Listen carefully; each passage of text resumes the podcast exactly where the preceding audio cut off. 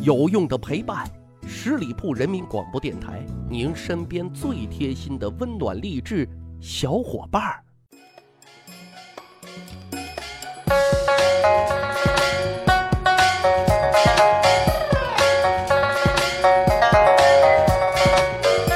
趣扒历史，增长见识，密室趣谈，我是大汉。历史上的帝王特别的多，如果分类的话，也会非常有趣的啊。你比如说创业型的，大家想想都有谁？比如说嬴政、刘邦、刘秀、朱元璋啊。事业型的，李世民、康熙、乾隆。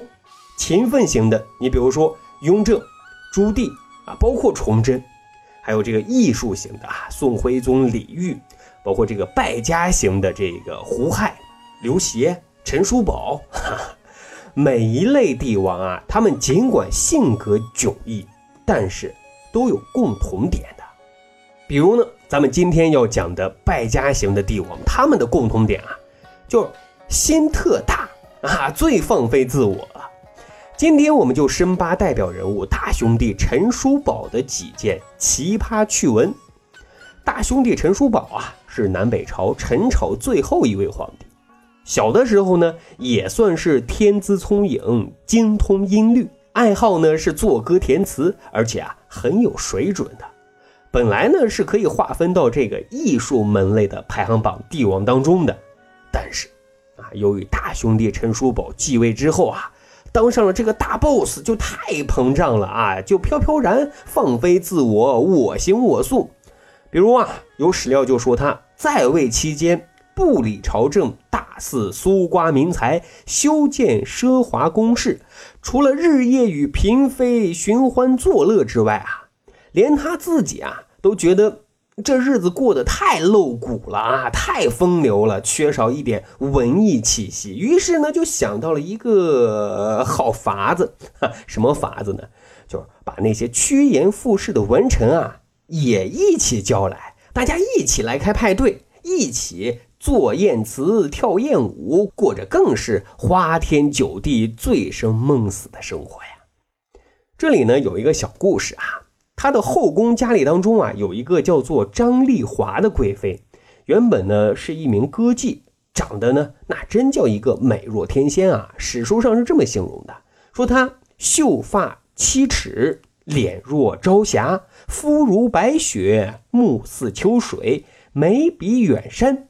除此之外呢，人还特别的聪明，而且呢是举止端庄。最要命的是什么？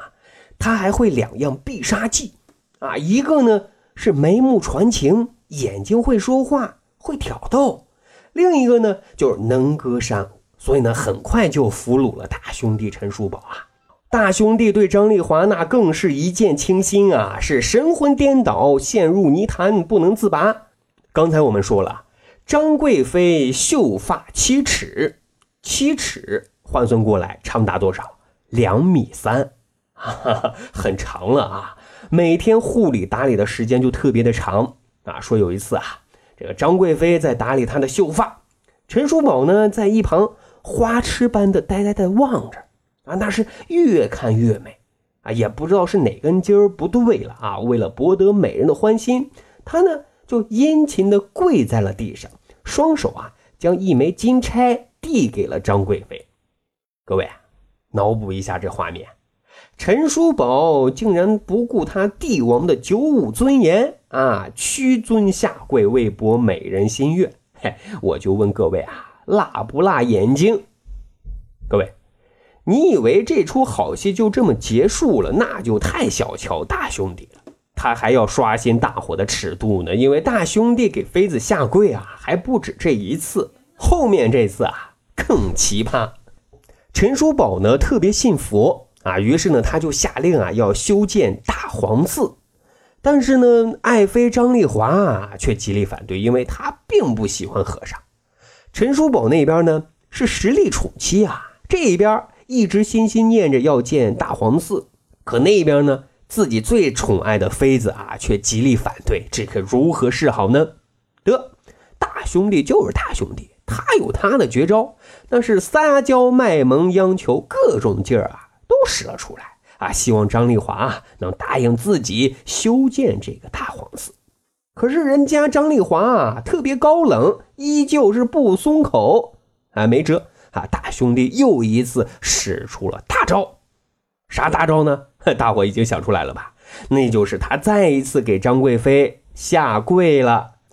这画面啊，大家可以这样子想象啊：一个惹了媳妇生气的男人跪着搓衣板，双手举着耳朵给媳妇道歉，这么一个场景。张丽华一看都这样了，也实在是没辙了，再任性也不能不给这一面子呀，就只好勉强答应了。但是啊，万万没想到啊，大兄弟心心念念的大皇寺还没有建成，就突然遇到大火给烧没了啊！这可把大兄弟给郁闷坏了。各位啊，皇帝要是太放飞自我，那可真是什么事离谱就专干什么事了。大兄弟的大皇寺没了，但大兄弟的精神寄托不能没有啊！再说了，所谓的朝政。在他看来，无非都是争权夺利、勾心斗角啊，也太无聊、太无趣了。我得避一避清静去了。于是呢，他就偷偷的溜出了皇宫，跑到寺庙里去了。这天啊，大臣来找皇帝汇报工作，却突然发现皇帝咋不见了？嘿，于是呢，就派人四处寻找啊，终于在一座庙里啊，找到了不省心的大兄弟。可是大兄弟啊，死活都不回去，说自己还要念经呢。但是呢，国不可一日无主啊。终于啊，在大家七嘴八舌的劝说之下，他呢效仿梁武帝的做法，你们让我回去上班，行，那你们就集资赎我回去吧。所以啊，大家也就能猜得出来，这当皇帝的能有什么作为呢？其实啊，就是在混日子呀。终于。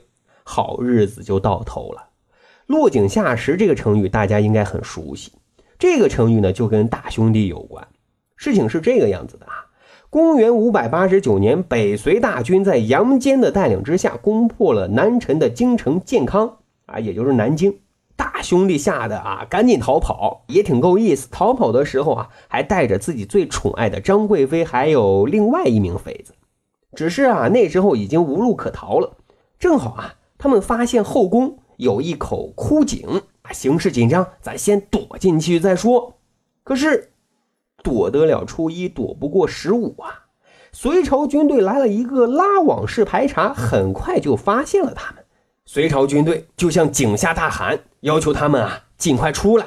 可是估计大兄弟已经吓傻了啊，不敢出声啊。隋朝军队的士兵呢也算仁义啊，就喊道：“如果你再不出来。”就往井下扔石头啦！啊，大兄弟一听这话，赶紧回话：“我在这儿，我在这儿。”啊，慢悠悠的啊爬了上来。至此，落井下石的成语啊就此诞生了。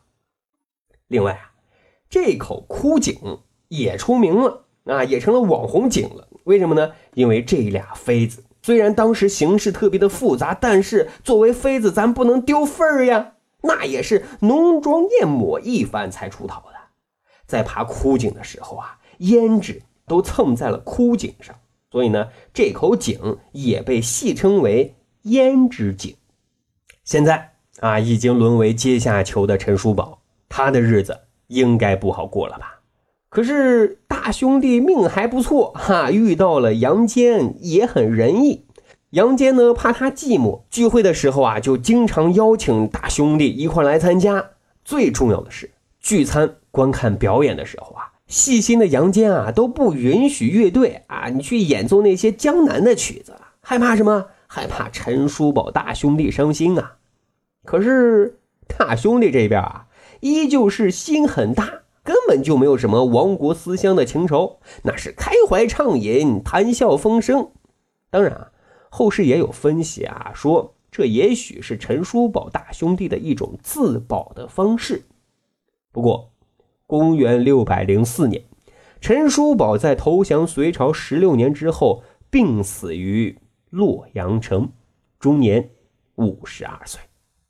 啊，对了，忘了交代了啊，陈叔宝那位最宠爱的张贵妃，他被从胭脂井中抓获之后，陈叔宝被带去见了杨坚，而他呢，则被带去见了阎王。啊，史料记载说，暴尸荒野，啊，下场非常的凄惨。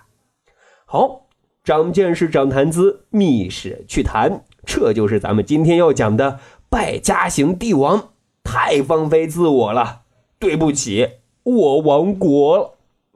咱还有一个趣吧历史的小分队，如果您对历史边角料很感兴趣，欢迎大家关注十里铺人民广播电台的公众微信账号，然后回复数字一，就可以添加大汉的个人微信。经过简单审核之后啊，我就会邀请大家进入这个小分队当中，咱就可以谈天谈地聊历史段子。本期节目就是这样，感谢您的收听，下期再会。本期节目由十里铺人民广播电台制作播出。了解更多的资讯，请关注十里铺人民广播电台的公众微信和新浪、腾讯的官方微博。感谢收听，我们明天再见。